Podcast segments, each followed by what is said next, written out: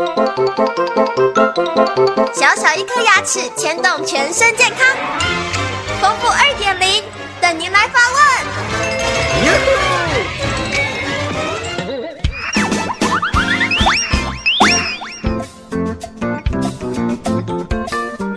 大家好，我是丰富牙医诊所刘佳琪医师。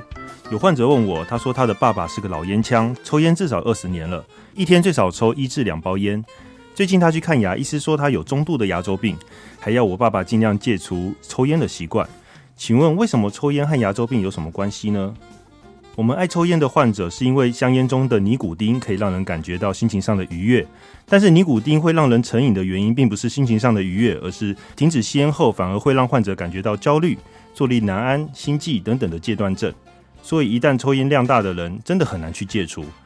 大部分的患者都知道抽烟会诱导癌症的发生，口腔内还会发现牙齿变黄、牙龈变黑。但是知道抽烟会造成牙周病的患者真的是寥寥无几。临床上的牙周病患者有抽烟的牙菌斑会变得比较容易附着，而且会藏在比较深的地方，这是很难让患者清洁出来的，所以就会感染到牙周病。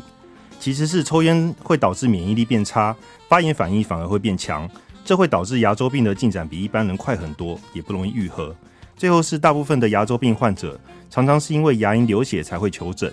但是抽烟的患者反而牙龈不太会流血，所以更是大大延误了治疗的时间。目前台湾有非常多的戒烟门诊可以提供治疗，利用咀嚼定配合贴片是非常有效的辅助方法。只要完全停止吸烟三个月以上，身体对于尼古丁的依赖就会解除，牙周病的治疗效果也会大大提升。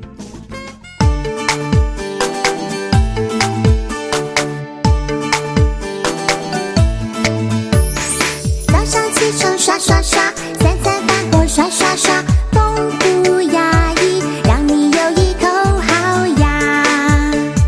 享受人间真美味。